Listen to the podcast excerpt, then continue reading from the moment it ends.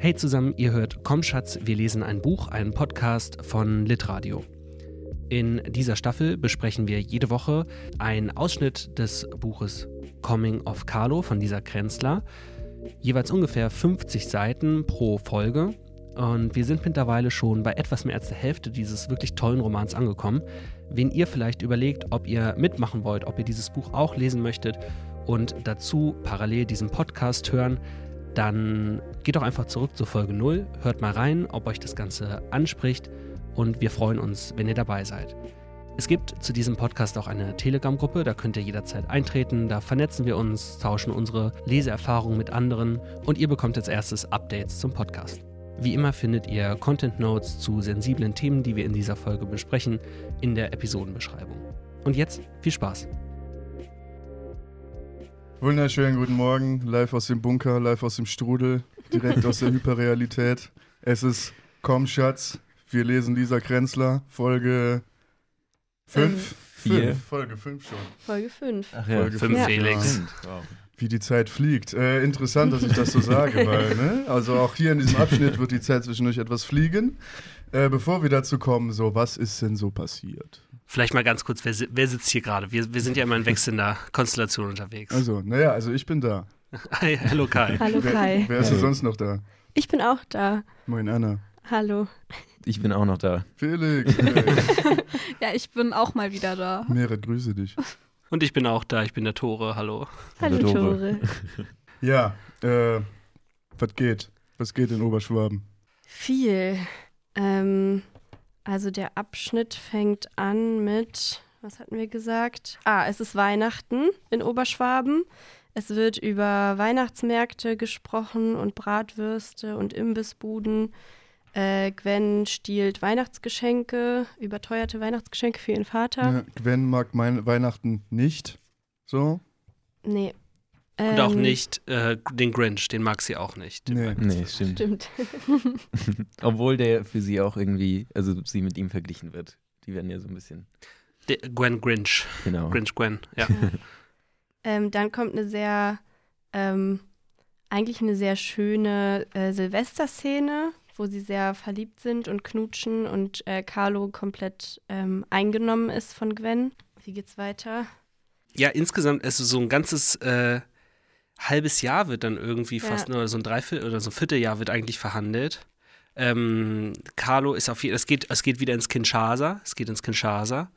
Und ähm, das, was Carlo eigentlich am meisten beschäftigt, ist, dass die Vermutung aufkommt bei ihm, also es ist nicht nur eine Vermutung, sondern Gwen äh, und der Teemeister schlafen miteinander.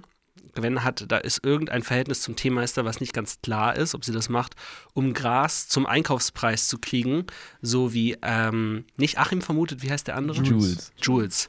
Ähm, genau, und so wie das hier erzählt wird, ähm, haben sie auf jeden Fall wohl einmal ähm, miteinander geschlafen, beziehungsweise wird hier angedeutet, dass der Teemeister äh, Gwen vergewaltigt hat, mit ihr geschlafen hat, als sie eigentlich nicht mehr ganz bei Sinnen war. Und als sie ihn das am nächsten Morgen fragt, verneint er das. Ja, beziehungsweise die Passage, um die es da geht, die ist, meine ich, halt auch komplett im Konjunktiv geschrieben und nicht aus der Sicht von Gwen oder dem Teemeister, sondern aus der Sicht des Mondes. So, Hm. den wir ja schon mehrfach hatten in der Rolle des gelbsüchtigen Sextouristen, wie das, glaube ich, in Mhm. einer der vorherigen Sexszenen mal hieß. So. Und ich finde die Stelle gerade nicht auf Anhieb wieder, aber es ist halt viel so, wäre der Mond jetzt, würde der Mond wieder zum Fenster hineinschauen, kö- könnte er das und das sehen Mhm. und so weiter Ja. und so fort. Und ähm, ja, also so, so der Text, der ist da halt an dieser Stelle sehr uneindeutig, was da jetzt halt eigentlich passiert ist. Und ich habe mich auch so ein bisschen gefragt, ähm, ob das halt, also ob der Text da halt auch sozusagen so seinen eigenen Zugang zu diesen Sexszenen halt reflektiert. Oder wie habt ihr das verstanden?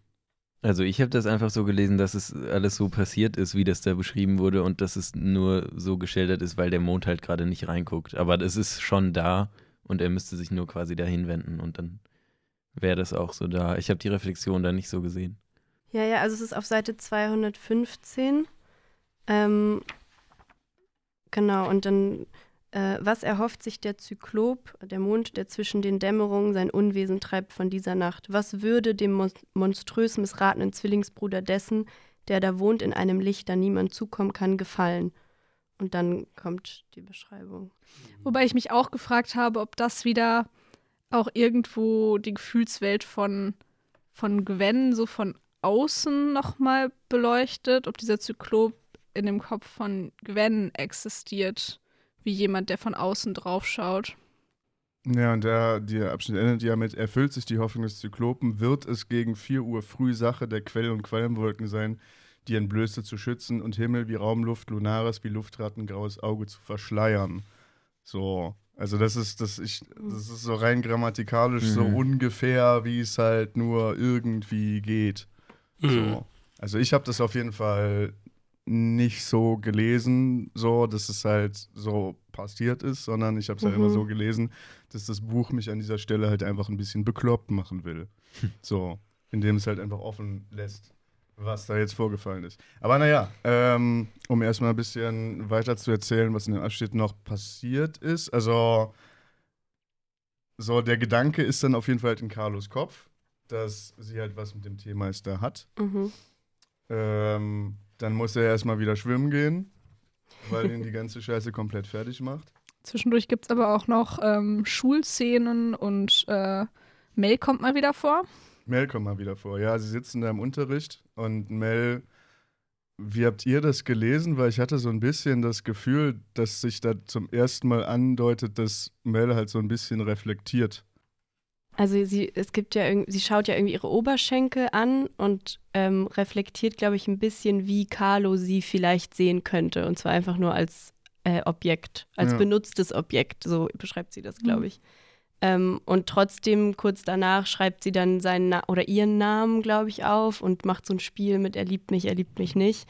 Ähm, und schreibt dann auch irgendwie Mel äh, Krenzler oder irgendwie so, oder? Mit seinem Nachnamen. Aber ja, sie hat diese, sie hat diese Reflexion und versteht, glaube ich, eigentlich, dass ähm, Hopfen und Malz verloren ist mit ihr und Carlo. Also, dass das nicht nochmal passieren wird und dass er halt jetzt so, he moved on. Ja, und das fand ich auf jeden Fall, weil wir hatten ja in der letzten Folge am Ende so ein bisschen drüber geredet, was sozusagen alles schon eingeführt worden ist an Handlungssträngen. Mhm.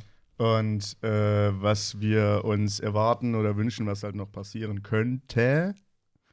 Und ja, also bei Mel dachte ich mir schon länger so, okay, Mhm. du bist jetzt seit 200 Seiten einfach so in dieser Opferhaltung, so, und ich würde mir sehr wünschen, dass dir der Text halt mal so ein bisschen mehr Agenda gibt. Mhm. Äh, und das habe ich auf jeden Fall so gelesen, dass es langsam vielleicht passieren könnte. Kann ich da eine Textstelle zu vorlesen? Ja, bitte. Auf 228 und 29. Bewegliches Objekt namens Mel, bestenfalls begehrenswert, meistenfalls belanglos, schlimmstenfalls lästig. Also das ist, wie sie denkt, wie Carlo sie sehen könnte. Eine Gefühlsstumpfheit lang erscheint ihr diese Klassifizierung annehmbar. Entsteht eine Distanz, aus der heraus sie sich fragt, ob es umgekehrt nicht genauso, sich nicht genauso verhält, sie ihn nicht ähnlich bewertet, ihn als Fra Flachrelief betrachtet, wo er doch eigentlich eine Vollplastik ist. Was weiß sie von Carlo, dieser großen, dunkelblonden, schwarzäugigen Figur, von der sie geliebt werden will? Beruhen nicht alle Behauptungen, die sie über sein Innenleben aufstellt, auf, Spura, auf purer Spekulation? Eigentlich kennen wir einander nicht. Sie will diesen Gedanken nicht weiterdenken, sich nicht damit abfinden, dass man nicht mehr sein kann als ein Objekt der Begierde. Und jetzt kommt so ein bisschen der Knaller. In einer Welt, in der keiner den anderen kennt und das Gegenüber lediglich ein Ding ist, das man besitzen will, sind Liebe und Verständnis Utopien, theoretisch mögliche, nicht realisierbare Gedankenkonstrukte. Das erinnert mich ein bisschen an diesen Klappentextsatz in einer desperaten Welt. ja. Ja. Und das ist dann ein Motiv, was wir jetzt irgendwie schon viel gefunden haben auf so 275 Seiten. Ähm, die Angst, Verunsicherung oder sogar er Erkenntnis, dass ich mein Gegenüber nicht verstehen kann oder dass alles immer nur an den Oberflächen bleibt und so viel von Ober Oberflächen von der Fleischlichkeit irgendwie abhängig ist, dass diese Welt davon dominiert wird. So. Wir hatten bei ähm, Ilsa letztes Mal dieses, ich erzähle, ich erschütte diesem Therapeut mein Herz aus und ich weiß aber nicht, ob er gerade irgendeine Sexfantasie eigentlich mit mir hat, wenn er da Mhm. sitzt. So. Äh, und das ist ziemlich bitter irgendwie. Ja, und gleichzeitig ist es ja für sie hier doch auch befreiend, weil sie sich dadurch von ihrer Obsession mit Carlo ein bisschen lösen kann und das mit einer gewissen Distanz auch betrachten kann und sagen kann, okay, das ist ja auch beidseitig so, weil ich kenne ihn ja auch nicht. Und es ist nicht mehr diese, sie ist nicht mehr in dieser Rolle, wie du gesagt hast, Kai, sie ist nicht mehr in dieser Rolle von ich muss geliebt werden und ich muss mehr als ein Objekt sein, sondern es ist dann einfach beidseitig. Also hier, also es ist, es ist äh, äh, traurig, aber es ist auch für sie befreiend irgendwie. Ich dachte da an Schopenhauer. Oh Gott, so, ähm, also irgendwie so dieses ganze Buch, das ist ja auch ein bisschen aufgeladen mit so einer, ich kann es nicht so gut in Worte fassen. Also, es ist ein sehr deutscher Roman. So, Mhm. also das ist, und also es reflektiert ja auch offensichtlich sehr halt so deutsche Kultur in den frühen 2000ern. So. Und es hat halt auch so alles so, dieses so, dieses so, ja, ich sehe mir ein Blatt an und das Blatt ist halt nicht nur ein Blatt, sondern es ist halt irgendwie so aufgeladen als Metapher und mit so 10.000 Sachen und es ist alles so übelst, übelst gedanklich zerfurcht irgendwie und so. Und so diese Teenager, so, die sind halt alle keine Teenager, sondern die sind so Träger von, von geistigen Konzepten und so weiter und so fort. Und ähm, so Schopenhauer hat, ich weiß nicht, ob er das wirklich so gesagt hat, weil ich kenne das nur aus einem Anime, aus Neon Genesis Evangelion. Äh, und da erzählen sie sich, glaube ich, in Folge 4, da erzählt, glaube ich, Misato Shinji das Stachelschwein-Paradoxon. Das Stachelschwein, Was ist das? das Stachelschwein-Paradoxon, das ist so dieser Gedanke, dass Menschen halt äh, wie Stachelschweine sind. So Stachelschweine in so einer dunklen. Ja, warte, warte, warte, es kommt. da kommt noch was, oder? Äh, Stachelschweine in so einer dunklen, kalten Nacht so. Und die Stachelschweine drängen sich aneinander, weil ihnen kalt ist. So. Und dann verletzen sie sich halt gegenseitig mit ihren Stacheln, so die zu ihnen gehören, als, als das, was sie halt sind. So. Mhm. Und sie werden voneinander abgestoßen, weil sie sich halt verletzen. So. Und dann verletzt sitzen sie in der Kälte und dann fällt es ihnen wieder auf, dass ihnen kalt ist und dann drängt es die Stachelschweine wieder zueinander. Und, und das ist, und das ist so, äh, ne, laut Schopenhauer so ein bisschen der Kreislauf. So. Wo man auch dazu sagen muss, Schopenhauer hat zum Beispiel auch mal gesagt, so, äh, ja, Kartenspielen ist was für dumme Leute. So. Also, ne, wenn du ein Mhm. Geistesmensch bist, dann verschwendest du deine Zeit nicht mit Kartenspielen. Ich glaube, das lag auch einfach viel daran, dass er halt einfach nicht so der nette Kerl war und die Leute nicht so viel mit ihm Karten spielen wollten. So. Und daher kommt auch so die ganze Sache mit Mit dem Stachelschwein. Stachelschwein. Ja, aber auf jeden Fall so, ich meine, so verhalten sich die Figuren in diesem Buch ja auch schon ein bisschen. So. Also, die wollen halt irgendwie so diese menschliche äh, Beziehung zueinander, aber sie sind halt irgendwie eigentlich unfähig, sie einzugehen. So, aufgrund dessen, was sie halt sind. Ich finde es sehr schön, Kai, dass du uns äh, stets einfach ähm, Sekundärliteratur lieferst, die oberhalb je, jeder Kragenweite ist, die wir hier beteiligt sind. Ja, ja, vor allem, und vor allem, die ich halt auch selbst nicht gelesen habe. So. Weiter im Text. Es gibt so diese ganze, äh, es gibt die ganze Autosequenz, wo, nachdem sie halt Sex haben, so, also ich würde das jetzt mal so sagen, sie haben Mhm. Sex, Carlo sieht das ein bisschen anders, so, aber es lässt sich schon so ausdrücken. Aber ne, okay, aber da müssen wir vielleicht, weil ich glaube, Carlo sieht das wirklich ganz anders. Okay. Also sie hatten noch keinen penetrativen Sex, so. Aber so wie die Sexszenen bisher waren, ähm, ist es ja schon so, dass sie sich anders gegenseitig befriedigen. So. Das sind auf jeden Fall Sexszenen, würde ich Ja. auch sagen. Aber bef befriedigt äh, Carlo auch äh, Gwen oder ist das eine sehr einseitige Sache? Einmal wird es beschrieben, Ja? ähm, nachdem er bei ihr übernachtet hat. Okay. Äh, aber das ist schon ein bisschen länger her. Und es gibt in, in dem Abschnitt jetzt gibt es irgendwo auch die Formulierung, so was ich vorher schon meinte, wo er so meint, so, er hat sie noch nicht gehabt. So. Mhm. Und das äh, musste ich kurz lachen, weil das ist irgendwie eine, das ist so eine sehr puritanische Art und Weise, Mhm. das zu formulieren halt. So. Aber man, was dann halt auch wieder zeigt, so in welchem Mindset er halt irgendwie drin ist. So. Ja, und es macht ihn halt komplett verrückt, dass er vermutet, dass sie mit dem Teemeister äh, Sex gehabt hat. Und zwar nach seinem Verständnis richtigen Sex. ähm, und versucht, also der, der Teemeister wird mit so einem Pfefferminzgeruch die ganze Zeit assoziiert und sie riecht scheinbar auch immer nach Pfefferminz, also diese Mentholzigaretten, die da irgendwie geraucht werden. Ähm, und er muss dann erstmal diesen Geruch irgendwie ihr austreiben, äh, bevor er dann ähm, intim mit ihr werden kann. Ähm, genau. Ja, und dann bauen die so einen Autounfall. äh, Carlo versucht irgendwie anzugeben, wo die langfahren müssen, aber der ist komplett high. Ähm, und dann crashen die da irgendwie von der Straße runter. Aber schaffen es dann auch zu zweit, den Wagen einfach wieder auf die Straße zu kriegen. Und anscheinend wurde der dann irgendwann vom T-Meister repariert. Erfahren wir ein kleines bisschen später. Vielleicht nur ganz kurz zu, der, zu dem Unfall. Ja. Also, ähm, ich, ich habe mich erst gefragt, äh, ob dieser Unfall von beiden irgendwie gewollt war. Also der war schon arg provoziert, weil es war super Mhm. neblig und die sind halt mit einem Affentempo da durch diese, durch diese Kurven gefahren. Und dann will ja auch Carlo alleine das Auto da wieder rausholen, damit Gwen in seiner Schuld steht äh, und ihm noch tiefer verbunden ist. Äh, und ähm, so wie es, glaube ich, der T-Meister selbst macht das gar nicht, sondern der T-Meister organisiert dann Ersatzteile für diesen Porsche, für Mhm. diesen Stoßdämpfer und kennt dann irgendwelche Kfz-Leute, die das dann schwarz innerhalb von irgendwie drei, vier Tagen machen, damit der Vater nichts merkt. Also das ist alles so ein bisschen. Carlo will, dass Gwen eigentlich äh, mehr Abhängigkeit von ihm hat und der T-Meister zieht gleichzeitig Gwen irgendwie auch weiter in seine Abhängigkeit. Äh, ja, genau. Ja, aber ähm, wie ihr mir vorhin vor der Tür ähm, erzählt habt, ist das ja auch sozusagen, das ist ja auch ein Plotpoint. So, weil, wie, wie habt ihr das nochmal erklärt mit der Hose, die die Mutter dann findet?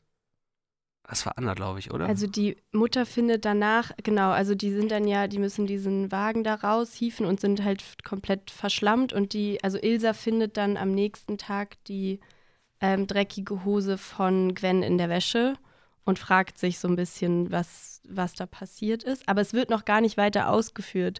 Ähm, danach kommt, glaube ich, erstmal, dass Carlo sich als sein Vater verkleidet und irgendwie auf dem Balkon steht und Ilsa einen Schock kriegt, als er sich Mhm. umdreht und die gleiche Pilotenbrille aufhat wie der Vater auf dem Foto. Und dann eigentlich, also sie weiß dann ja eigentlich schon, dass Carlo das weiß. Weiß sie das? das Ich habe das schon so gelesen. Hm. Nein? Habe ich, hab ich nicht so gelesen. Ich Nee. hatte es auch so gelesen. Also, ich weil, oh, wo ist denn die der, Textstelle? der sa- gibt dir doch auch ein Ultimatum. Der sagt doch bis zum 7. Nee, nee, Juni der oder denkt so. sich, ich gebe ihr ein Ultimatum und bis dahin soll sie mir das sagen, aber es ist Echt? ein er geistiges das nicht aus? er Ultimatum. spricht das nicht aus, nee. Das sind die gut. besten Ult Äh, Ultimaten. aber hier steht doch, er beschließt der Mutter eine letzte Gnadenfrist zu gewähren bis zum 7. Juli, keinen Tag länger. Das habe ich so verstanden, dass der das auch dann Hm. macht. Nee, Nee. also so habe ich das überhaupt nicht verstanden. Also, weil da Okay. steht ja, er beschließt das. So, da steht Ich glaube, er setzt Ja. sie halt unter Zugzwang. Also er zeigt dir immer mehr. Ich Ja. weiß was, was, was du nicht, also so, ich weiß mehr, als du denkst. Und du musst mir das jetzt aber von dir aus mal sagen. Okay. Und, und das ist quasi sein ziemlich kaputter kommunikativer Move, Mhm. ähm, sie äh, immer wahnsinniger zu machen. Und äh, jetzt muss sie langsam mal auf ihn zukommen. Ja, aber Ja. ich habe das auf jeden Fall noch nicht so rausgelesen, dass, dass Ilsa das halt irgendwie bewusst ist. Hm. So. Wahrscheinlich eher so eine Vorahnung. Aber sie hat ja auch noch eine zweite Vorahnung und zwar ähm, begegnen sich Gwen und Ilsa dann am nächsten Tag kurz ähm, und Gwen ist das ganz unangenehm und dann, also auf Seite 252, ähm, aus Ilsas Perspektive das Mädchen, das nicht nur Carlos Kleider, sondern auch die Spur seiner Knöchel im Gesicht trägt, löst ein Gefühl der Unruhe in ihr aus. Und einen Moment lang ist Ilsa, als könne sie die Zukunft aus der kleinen Narbe lesen, die wie ein feiner, wachsweißer Gedankenstrich auf Gwens Wangenknochen schimmert. Und dann kommt nix da, heitere Hausfrauen haben keine düsteren Vorahnungen. ähm, also Ilsa verwirft ja auch immer ihre äh, philosophischen Gedanken und so ganz schnell. Ähm, aber das fand ich schon einen sehr konkreten Hinweis auf weitere Gewaltausbrüche von Carlo in der Zukunft gegenüber Gwen. Also, beziehungsweise die Mutter hat auf jeden Fall ähm, die Sorge, dass das passieren könnte. Weiß ich nicht. Nein? Ähm, also, sie macht sich ja eigentlich eher die ganze Zeit Sorgen um Carlo, als sie sich, glaube ich, Sorgen um Gwen macht. Also ich, äh, ich, hm, ich bin mir nicht ganz sicher, äh, wie ich das an der Stelle verstehe. Aber ähm, also ich lese es schon eher als ein, als ein ähm, Carlo wird ihr weggenommen. Ähm, auch mit dem Ganzen, was danach kommt. Dass diese dunklen Vorahnungen sich schon noch irgendwie immer noch so ein bisschen eher auf sie selbst beziehen. Und ihre Ängste. Mhm. Ja, ich glaube, das auf jeden Fall auch. Aber dadurch, dass es sich so auf diese Narbe und auf diese Verletzung fokussiert, habe ich das noch anders gelesen. Naja, also ihr Alkoholproblem verschlimmert sich ja auch. Mhm. Also das ähm, wird halt so beschrieben, irgendwie, sie trinkt jetzt nur noch alleine. So. Und also sozusagen halt so, was für sie erstmal ein Fortschritt ist, so, oder weil Frank das, glaube ich, halt so will, weil um ihn, für ihn geht es ja nach diesem Desaster, was es da bei diesem einen Geschäftsessen gab, irgendwie darum, dass es halt alles so irgendwie so normal und fein wirkt und so. Und deswegen macht sie das halt nur noch alleine. So, was ich auf jeden Fall halt gelesen habe, so dass sich ihre Sucht eigentlich verschlimmert. So. Wollen wir vielleicht einfach mal ein bisschen über Gott reden? Wollte ich auch gerade So. fragen. Also, weil es passiert halt irgendwie relativ viel Plot, es passieren alle möglichen Sachen. Es gibt noch hier zum Beispiel auch auf Seite 259 diese eine E-Mail von äh, Achim an seinen Cousin aus Chile, so, wo er so ist, so, yo, ich würde gern mit Carlo ähm, diesen Sommer zu dir nach Chile fahren. Ähm, und dann irgendwann gibt es diese Seite im Buch, die komplett eingeschwärzt ist. Das ist die Seite 260. Und dann folgt halt dieses Ding, wo da steht, Gott hat keine Lust mehr. Er kennt die Geschichte, ihren Anfang, ihr Ende und alles, was dazwischen liegt. Kann die Dialoge mitsprechen, hat jeder einzelne Szene im Kopf. Die Take für Take, Akt für Akt, Sequenz für Sequenz, Setting für Setting, Interieurs, Exterieurs, Kostüme, Staffagen, Statisten, das drum, das dran, das drin. Das Pi, das Pa, das Po, das Sip, das Sap, das Schnick, das Schnack, die Schikanen, die Extras. the- äh, Ich nicht. ja, es geht noch eine ganze Weile so weiter. So. Und das ähm, endet zwei Seiten später mit so Quatsch nicht Lauf fordert Gott dem Winter und Frühling, welche als retardierendes Moment der Geschichte fungieren, zu lange dauern. Er will die Höhepunkte sehen und die Zeit rast, fliegt eine flatternde, aus März, April und Mai Material gefertigte Schleppe hinter sich herziehen vorüber. Die ungeheure Geschwindigkeit lässt keine eingehende Betrachtung zu. Was erhascht wird, ist dieses Doppelpunkt. Und dann kommt nochmal so eine bedruckte Seite, wo halt einfach, ähm, ja, wie würde man das beschreiben? Also das sieht so aus, es gibt so Seiten, wo man sich sowas ausdrucken lassen kann von Filmen, wo dann jeder Frame so ein, ein ganz kleiner Schnipsel ist und so ungefähr sieht das aus. So aneinandergereiht, ganz viele Bilder, die halt, wo es so viele sind, dass man die einzelnen Bilder überhaupt nicht sieht, sondern nur so eine, einen farblichen Verlauf. Ja, beziehungsweise es sieht so aus, als würdest du dich auf so einen Bürostuhl setzen so, und du würdest dich einfach sehr, sehr, sehr, sehr, sehr schnell drehen. So. Oder wenn man einen äh, Timelapse vom Sternenhimmel macht und dann sich äh, quasi im, im Video oder im Foto, wenn man so ein Foto macht, sich so die Spuren ziehen der Sternbewegung. Mhm. Mhm. Ja, also eigentlich ist es ein Zeitraffer. Ja, es, Ja. es ist ein Zeitraffer. ähm, jetzt äh, Frage an euch: Wie habt ihr denn diese Gott-Passage gelesen? Für wen könnte denn Gott da stehen? Fragezeichen, Ausrufezeichen, Zwinker, Zwinker. Ja, also ich meine, das ist irgendwie zu obvious, aber das ist natürlich irgendwie Lisa Krenzler, die einfach einen Zeitsprung erzwingen möchte, der ein bisschen größer ist als die davor. So habe ich es jetzt verstanden. Aber warum Ja. hat sie den nicht einfach gemacht? Das habe ich mich auch ein bisschen gefragt. Ich glaube, meine Erklärung wäre, dass es ja auch davor diese ganzen religiösen Referenzen gibt und sie hatte, glaube ich, einfach Bock, dass Gott auch vorkommt im Roman. Vielleicht äh, kommt er ja auch Mhm. später noch vor, könnte ich mir vorstellen. Und sie dachte so, okay, das ist der ein guter Moment, um einfach mal Gott einzuführen. Ja. Ja, und auch ein bisschen, um so auf die Gemachtheit der Geschichte äh, einzugehen. Ich meine, das, solche Momente gab es ja davor auch schon bei Ilsa mit den 18 Seiten vorher und so. Und dass sich, also klar ist das Lisa Krenzler, aber es sind vielleicht auch die Lesenden, die in diese Gottrolle äh, gepackt werden. Und es ist so ein bisschen, okay, wir lesen gerade ein Buch und jetzt, ähm, Tore nickt ganz, ganz toll. Ähm, es ist ein Buch, das wir hier gerade lesen, so. Und ähm, dann kann man halt einfach mal, äh, weiß nicht, ein halbes Jahr äh, überspringen und dann geht es einfach weiter. Ähm, und das, was dazwischen passiert, äh, sind einfach nur äh, Routinen und ähm, irgendwie alltägliche Dinge und die Details sind eigentlich komplett nebensächlich. Ähm, und ich fand das richtig erleichternd und toll und ich habe mich schon richtig gefreut auf diese dunklen Seiten. Ich war so, okay, was passiert da? Und ich fand es schön, einmal da so rauszukommen. Also für mich als Leserin war das auf jeden Fall total ähm, schön, einmal aus der Geschichte rauszugehen. Ich weiß nicht, wie, wie, wie habt ihr das gelesen? Hat euch das Spaß gemacht? War das überraschend oder wie fandet ihr das? Also es war überraschend in dem Sinn, dass ich davor immer dachte, dass irgendeine Katastrophe passieren wird bei diesen Seiten, mm. weil das ja im Klappentext angekündigt wird und ich dachte so, okay, das ist der Punkt, wo dann irgendwas super Schlimmes passiert. Aber ich fand, es hat, also es hat auch Spaß gemacht. Also vor allem den Abschnitt, den Kai gerade angefangen hatte, das ganze Setup für Gott, fand ich schon gut.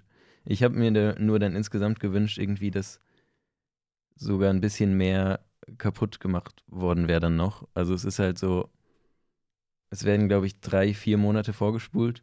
Hm. Und das war für mich nicht so ganz unbedingt genug Rechtfertigung, dass Gott das jetzt unbedingt machen muss. Ich wünschte, das, es wäre halt so ein, ein härterer Bruch einfach gewesen und irgendwie so, okay, fuck it. Alles, was auf den anderen 270 Seiten passiert ist, wird jetzt so ein bisschen umgeworfen. Aber das Gefühl habe ich jetzt nicht so. Sondern es kommt und geht dann letztendlich doch so ein bisschen.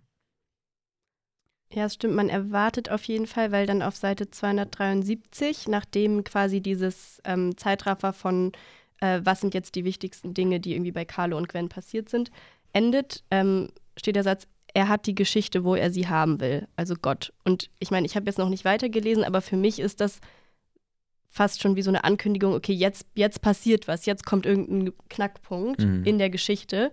Ähm, das erwarte ich jetzt schon auch irgendwie also es ist, ich habe das Gefühl, es ist so sehr intentional, dass es jetzt genau in dem Moment stoppt, weil Gott hat diesen Moment ausgesucht und die Geschichte ist okay. genau da, wo sie ja. sein muss. Aber dann, also, weil das ja irgendwie so formuliert wird, dass Gott gelangweilt ist und er hat schon alles gesehen und kennt den Anfang und das Ende.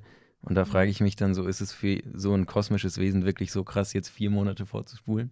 Also da müsste dann ja schon was super, super ja, aber Übertriebenes Gott passieren. wird ja auch sehr, also so wie Gott charakterisiert wird, vielleicht können wir darüber auch noch mal sprechen. Also das finde ich ähm, relativ toll, weil er wird halt auch als ideenarm und eitel, unflexibel. Also auf Seite 260, äh, 62 gibt es diesen Satz. Ähm, und er zu sentimental, zu konservativ, zu unflexibel, eitel und ideenarm ist. Ähm, das heißt, äh, ja, vielleicht ist, ja gut, es würde auch dafür sprechen, dass es doch willkürlich ist, wenn er stoppt, mhm. ne? Ja, oder es sind halt, also wir LeserInnen, ne? Also wir wollen mhm. halt, wir wollen, dass was passiert, wir wollen die Highlights. Ich gucke der Herr der Ringe und spule immer wieder zum Ritt der, der Rohre so zurück und ich will, ich will immer, will halt meine, oder wer auf Movie-Clips äh, oder Top 10, Mo Mojo Top 10 will ich halt lieber gucken, als den ganzen Film zu gucken, so. Mhm. Das ist, ähm, äh, so, ja, wir sind auch von allem gelangweilt und ich will, ich will das Highlight so und dann, dann, dann skippen wir jetzt halt auch zum Highlight vor. Oder hm. Gott oder die Autorin, whatever. Ja. Ist das der deutsche Literaturbetrieb, Leute? Was ist es? Was ist es? also ich fand es auf jeden Fall, es, es war schon im Großen und Ganzen ein angenehmer Move. So. Ähm, das hat mich auch ein bisschen äh, daran erinnert, so wenn ich halt selbst schreibe, dann ich habe das Gefühl, meine Texte sind halt irgendwie deutlich besser geworden, seitdem ich halt einfach nur noch das aufschreibe, was ich halt wirklich schreiben will. Und halt einfach nicht mehr so versuche, das halt irgendwie vorzubereiten. Also halt so, also ich habe so ein Bild so und ich will dieses Bild erzählen. Und dann kommt erstmal vor so eine Seite Plotschrott, die dieses Bild halt irgendwie sozusagen herbeiführen soll. So. Und das ist halt Quatsch. Ich glaube, so Lisa Krenzler hatte da auch so diesen kurzen Moment so, ich könnte mir auch vorstellen, dass es da mal auch noch so viel mehr gab, so was sie dann halt einfach gestrichen hat, weil mhm. sie sich halt so ein bisschen dachte, das ist, das ist halt Quatsch. So, also klar kann man jetzt irgendwie noch so beschreiben, drei Monate lang so, ähm, wie sie da irgendwie ihre Kleinstadtromanze halt so führen und so, aber also die ist jetzt ja halt schon erzählt, die ist jetzt halt schon etabliert. So, wir sind jetzt bei der Hälfte vom Buch. So. Den mhm. Gedanken mag ich auch sehr, weil wir haben doch in der Instagram-Gruppe auch mal diese äh, Bilder gepostet, äh, dass sie ja mit Schreibmaschine und so weiter arbeitet und halt, wenn sie Sachen einfach ausschwärzt, wenn sie die nicht haben will oder du so, du, ähm, genau, statt sie halt zu löschen in der Word-Datei. Und das ist ja wie so, einmal ich schwärze das jetzt, was hier alles passieren könnte und so wischt das beiseite und das sind so die, die Überreste, die Produktionsspuren dessen, von vielleicht, keine Ahnung, 200 Seiten Material, die mal, da mal waren Mhm. und so. Und das ist jetzt, aber das ist, ich will doch eigentlich äh, nur auf den Moment, wie du gerade Ja. hinweist, Karl. Dann gehe ich jetzt einfach an den Das Moment. ist aber auch ein bisschen, also das, ich stelle mir das, also ich habe noch nie was geschrieben, was so lange ist, aber ich stelle mir das ein bisschen geil vor, so diesen Moment, wo du, wo du so 200 Seiten halt einfach entfernst, weißt du? Mhm. So, so dieses so, ich habe dich erschaffen, ich kann dich auch wieder vernichten und so und dann machst du das einfach. Sechs Monate meines Lebens. Äh, Das finde ich aber krass, den Gedanken. Also kann ja auf jeden Fall sein, aber ich finde, bis dahin wurde auch schon sehr äh, eigentlich auch nur, nur die wichtigen Sachen erzählt, hatte ich das Gefühl. Also irgendwie war jeder Abschnitt so schon sehr durchdacht, hatte ich das Gefühl, dass das jetzt auch erzählt werden muss. Ja, und trotzdem ist ja gar nicht so viel passiert. Also klar, Carlo macht sich immer wieder Gedanken und dann ist noch mal eine Party und so, aber letztendlich ist es immer das Gleiche. Also ich war schon, ich finde, das war schon jetzt richtig platziert, weil ich hatte mittlerweile auch, also weiß ich auch, ich brauchte ich eine Pause, weil also so viel passiert da nicht. Und es ist eine lange Zeit. Mhm. Ja, aber das ist ja auch das Krasse, das ist irgendwie so der Modus dieses Buches ist ja eigentlich, jedes Detail ist irgendwie relevant und dir wird alles erzählt und alles wird irgendwie groß gemacht, auch in Bildern. Und dann kommt aber dieser Cut und dieses, ja, aber eigentlich auch alles irgendwie uninteressant. Und eigentlich auch egal und äh, nichtig und irgendwie unsere Existenz ist ja eigentlich auch total ähm, unnötig. ja, ja, das Gott wird ja sogar einmal spezifischer charakterisiert in einer Fußnote auf Seite Mhm. 217. Und ich weiß nicht, ob das derselbe Gott ist oder eine andere Vorstellung von Gott, aber da Gottes libellenartiges Komplexauge setzt sich aus unendlich vielen möglicherweise wabenartigen Linsen zusammen. In diesem textuellen Moment blicken wir hinein, sehen uns selbst wie unzählige andere Dinge im, zig, im ziglinsigen Oculus.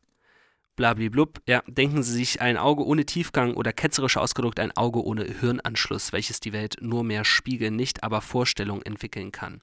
Die Entwicklungsphase war ja bekanntlich nach sechs Tagen abgeschlossen. ähm, das ist natürlich so einem handelnden Subjekt Gott, das ist irgendwie eine ganz andere Definition als das. Ähm, und ich kann es gerade auch noch nicht so einordnen, aber ich finde diese Idee irgendwie super spannend, dass, ähm, dass es mehr ist wie so eine, äh, ja, Gott als Spiegelung, in dem wir ganz viel sehen können, aber wo halt keine sinnverarbeitende Maschine hinter ist. Und es gibt, glaube ich, in so modernerer Theologie ähm, auch die, äh, eine Vorstellung von Gott als, es gibt so die Vorstellung ähm, eines äh, Fotobuches. Also, dass quasi Gott wie so ein Fotobuch ist, in dem jeder Mensch so eingetragen wird und dann quasi erinnert wird. Ähm, aber es gibt kein, so, es gibt kein Afterlife. Also, das ist quasi das Mhm. Dass Mhm. wir alle so, dass man überall gespiegelt ist oder irgendwo einmal stattgefunden hat oder gesehen wurde, aber es gibt keinen, wisst ihr, es gibt keinen Raum dahinter, es gibt kein, kein Subjekt, dem man sich zuwenden kann. Also, Also Gott ist die Cloud. also ich bin, Gott ist die Cloud. Also, also ich bin ein Foto in einem Buch. Genau, du bist ein Foto in einem Buch. Okay, Ja. okay. So wie Carlos Vater auch nur ein Foto in einem So Buch wie Carlos hatte. Okay, Full Circle. Geil, geil. Danke, Anna. Nee, stimmt schon, stimmt schon. Ja. es ist ja auch irgendwie so eine Medientheorie, dass man sich in, in allem irgendwie, also in jedem Gegenstand auch eigentlich nur spiegelt. Ähm, wozu ich eigentlich äh, auch noch sagen wollte, das kommt aber schon auch nochmal vor in dem Ob Gott-Abschnitt, nämlich Mhm. mit dem äh, Speculum Mundi. Ja, aber das ist dann ja Spiegelbild, Spiegel der Welt, oder? Also, dass quasi die Welt ein Spiegel ist, in dem Gott sich spiegelt.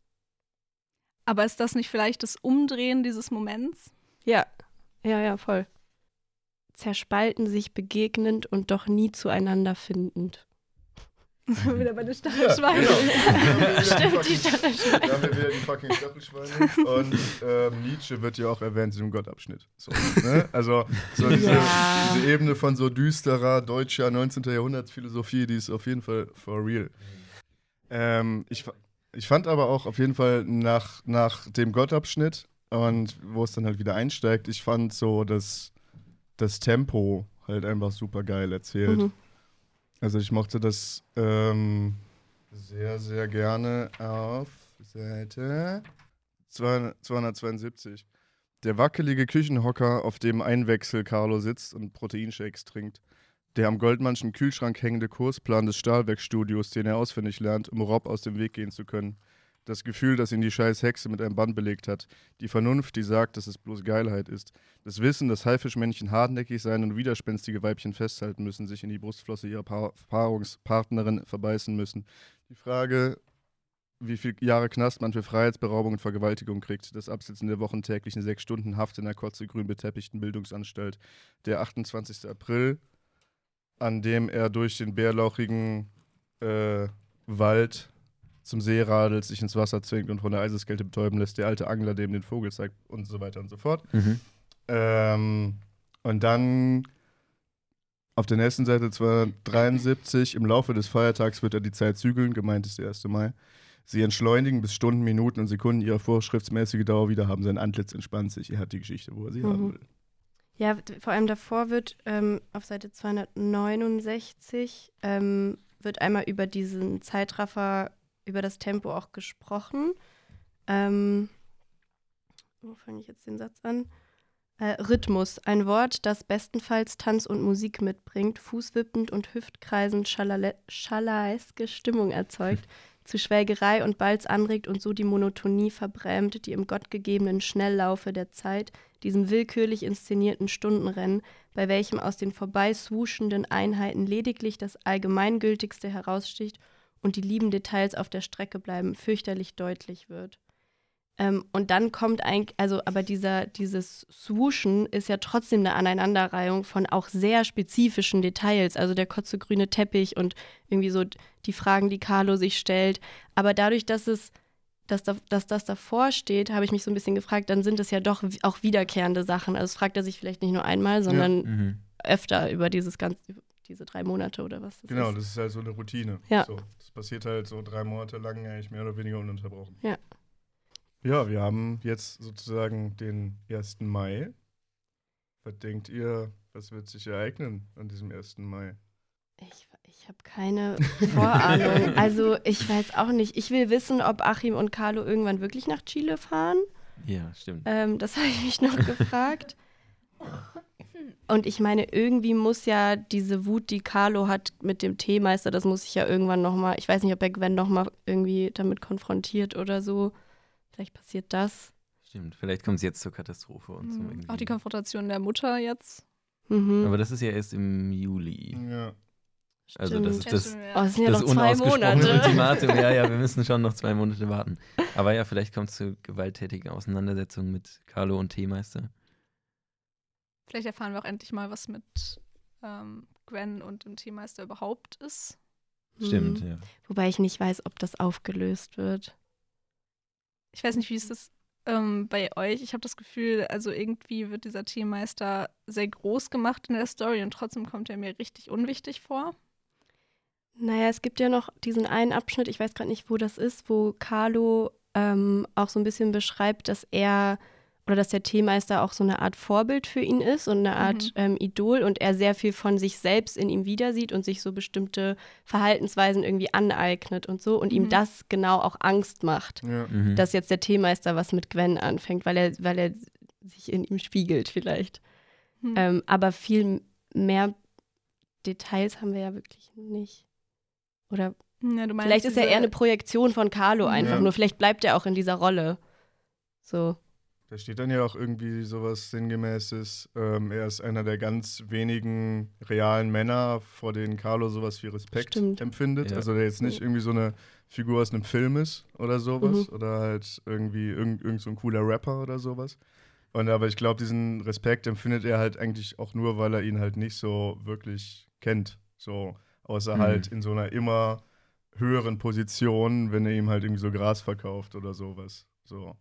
Ich habe mich auch gefragt, ob das dann auch wieder so also eine ähnliche Beziehung ist wie zu seinem nicht existierenden Vater. Ja, Ja. stimmt. Das würde auch Mhm. passen, dass er sich Sachen aneignet von diesen Leuten. Und ich glaube, das wird sogar irgendwo beschrieben, dass er sein möchte wie sein Vater. Also er zieht sich auf jeden Fall so an. Ja. Aber ich glaube, es gab auch was, wo darauf angespielt wird, dass er auch irgendwie bestimmte Werte in seinem Vater sieht oder die auf ihn projiziert.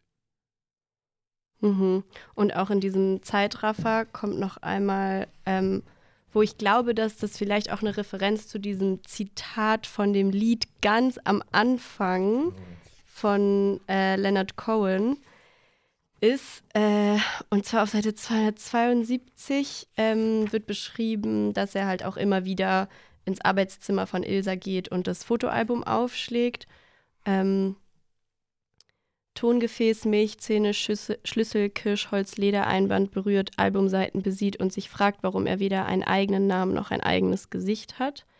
Und äh, in dem Lied von Leonard Cohen gibt es eine Line, ähm, die ist I want a face that's fair this time, I want a spirit that is calm. Und da geht es auch so ein bisschen darum, dass quasi, also so wie ich den Song irgendwie interpretiert habe, dass ähm, die Figur ein Gesicht oder einen Körper hat, der eigentlich ein Gefängnis ist. Ja. Ähm, Mhm. Und das unfair ist und sich was anderes wünscht.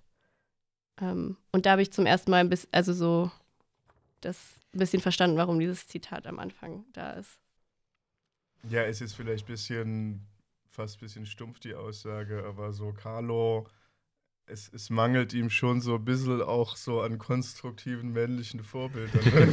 so, es ist, Auf jeden Fall, Es ist ja. wirklich einfach niemand, niemand da, so, Ja, der halt Ja. irgendwie halbwegs zufrieden und halbwegs konstruktiv mit der Welt halt irgendwie umgeht. So, da ist halt nichts. Vielleicht, wenn er nicht extra Robert. ja, Das ist so. Ja, Achim, ja, gut, ja, Achim, auf jeden Fall. Wir lieben Achim. Aber Achim ist halt ist ja auch. kein Vorbild. Ja, auf jeden Fall. Achim ist ja so ein bisschen was wie sein Knappe. Ja. Das, Ja, ich glaube, Robert wäre so die eine Person, aber da hat er ja extra so seine Arbeitszeiten auswendig gelernt, um den nicht kennenzulernen. ja. Und Robert ist halt auch einfach ein bisschen. Na, weiß nicht. Also. Ja, er ist, er ist halt schon irgendwo ein sehr stereotyper Pumper halt auch Ja. so am Ende seiner 40er, der dann nicht so gut mit klarkommt. Äh, dass es halt irgendwie so bald vorbei ist mit seinem Bizeps wahrscheinlich. So, da, da ist jetzt, glaube ich, auch nicht so viel zu holen. Ja, aber ich glaube, darum, also es geht ja auch um diese, diese Leere irgendwo bei Carlo, dass er versucht, irgendwie diese Leere zu füllen, Ja. um, dass er ja eigentlich auch gar nicht so richtig weiß, wer er jetzt ist und dann irgendwo aber durch sein, sein Äußeres zu bestimmten Dingen gezwungen wird und darin aber dann wieder reflektiert, dass er eigentlich gar nicht äh, so dieses Reflektieren möchte. Also eigentlich wäre ihm fast lieber, er müsste nicht reflektieren, sondern eben diese, diese Sache mit dem Hai, Mhm. sondern er wäre einfach irgendwie etwas, das äh, auf eine bestimmte Art und Weise handelt, aber er müsste das eben nicht reflektieren, wie wir das am Anfang schon hatten. Hm. Er hat halt auch keine Persönlichkeit. Also er ist Mhm. halt so, und das merkt er ja auch, das verunsichert ihn so doll. Er ist halt für seine Mutter, er ist einfach nur ein Abklatsch von seinem Vater. Und ansonsten hat er mit seinem Schienbeinbruch alles verloren, was ihn irgendwie ausgemacht hat. Es ist halt wirklich so. Und da habe ich mich gefragt, okay, bei einem Hai zum Beispiel wachsen ja Zähne auch nach und so. Und die haben ja nicht richtige Knochen, sondern so Knorpel. Habe ich mich gefragt, ob das vielleicht auch so, dass sein Knochen sich einfach wieder re regenerieren könnte. Und ähm, ja, aber eigentlich hat er keinen, er hat nicht wirklich Sachen, die ihn ausmachen. So, pff, er ist eigentlich total langweilig, Ja. oder? Mhm. Ja. Ja, das, ist, das war eigentlich fast, finde ich, erstmal, erstmal ein gutes Schlusswort. So, es sei denn, jemand hat noch äh, ganz dringend was loszuwerden zu den Seiten, die wir jetzt gelesen haben. Also ich würde noch kurz was zu den Augen sagen. Ja, bitte. Das ist auch kein irgendwas, was schon in irgendeinem Punkt mündet, aber mir ist aufgefallen, als er sich das Bild von seinem Vater anguckt, da hat er diese Pilotenbrille auf und es wird beschrieben, wie die Sonne sich darin spiegelt, so dass man seine Augen nicht sehen kann und die so richtig hell am Leuchten sind. Und ich fand, das war ja ein schönes, schöner Vergleich oder halt ein Gegensatz zu Carlos Augen, die so tief schwarz sind eigentlich und sein Vater hat dann diese leuchtenden Augen. Ich frage mich noch, wie das weiterentwickelt wird, weil ja auch der Mond hier zu einem Auge wird und Gottes Auge beschrieben wird. Mhm. Ähm, ob das mehr wird als nur ein, ein bildliches Thema, sondern ob das auch noch krasser aufgegriffen wird. Aber ich fand es einfach sehr schön. Ja, auch, dass Gott so viele Augen hat, also so diese ähm, biblischen, akkuraten Darstellungen von Engeln Stimmt. sind ja auch diese Wesen, die ganz, ganz, die eigentlich nur aus Augen und Flügeln Mhm. bestehen. Da habe ich auch dran gedacht, als äh, Tore vorhin diese Beschreibung von Gott noch vorgelesen hat, mit den vielfältigen Augen. Ja, vielleicht passiert damit noch was. Mal schauen. Habt ihr noch Lieblingssätze? Ich hatte mir Oh, was, ah, was? irgendwo was rausgesucht. Ich habe eine Sache auf Seite 268, das ist jetzt nur Teil von einem Satz. Eine Insel des Glücks im schwarzen, stillen, toten Ich will nicht mehr. Das fand ich nice. Wer war die Insel des Glücks? Äh, das ist. Ach, das ist so ein langer Satz. äh, einfach der Morgen, glaube ich, wo die, Ah. wo die Vögel am Zwitschern sind und Carlo, Carlo Kaffee trinkt und so. Das ist eine Insel. Mm, Ich habe noch, äh, aber um quälende Lehre oder das Offenbarungsgeheimnis geht es dem Lustlosen nicht oder genauer, darum geht es sowieso andauernd. Sprich, einerseits nie, andererseits immer, in einem Wort nimmer. Ich mochte das auf äh, Seite 241, wo sie beide im Auto sitzen, also Gwen und Carlo und knutschen. Und der Nachteil am Küssen ist der, dass man vom anderen nur noch Augen, Augenbrauen, Mhm. Stirnfransen und etwas Gesichtshaut sieht. So, weil ich dachte mir, ja, das ist true. So, Das das finde ich, das find ich auch immer etwas awkward. So, das, Deswegen macht man ja die Augen zu. ja, ja, ja. Und, und ich fand's, und ich fand's auch, ich fand's auch so, das, das war so ein kurzer, angenehmer, menschlicher Moment. Also ich fand diesen Gedanken halt von ihm so sehr normal. So, für Mhm. seine, für seine Verhältnisse Ja. halt. So, da habe ich mich richtig für ihn gefreut. Bevor er sich vorstellt, dass er aus seinem eigenen Körper heraustritt und äh, auf der anderen Seite sitzt, damit er Gwens Hintern sehen kann. Ja, das war dann ja. wieder zu weit gedacht, weil ich so, nein, das hat er niemals wirklich gedacht. ähm, ja, ich hatte noch auf Seite 249, äh, nachdem sie das Auto ähm, aus diesem Busch äh, geholt haben, das Volk empfängt seinen Befreier, feiert den siegreich aus der Schlammschlacht heimgekehrten Nacht- und Nebelhelden Carlo West. Habe ich auch an Jesus gedacht, der Befreier des Volkes. Ja, äh, dann würde ich sagen, geht's nächste Woche heftig weiter. Und wir lesen bis Seite 326, hätte ich jetzt mal vorgeschlagen. Das sind dann schöne glatte 50 Seiten. Bis Abschnitt 53.4 ist das, glaube ich. Uh, zum ersten Mal, dass wir bis zu einem Punktabschnitt lesen, glaube ich. Mhm. Okay. Ich bin sehr gespannt, was jetzt passiert am 1. Mai. Jeden Ja. Wir, freuen, wir freuen uns alle auf den 1. Mai. Yes. In diesem Sinne, gehabet euch wohl. Viel Spaß beim Lesen und ciao. Tschüss. Ciao. Tschüss.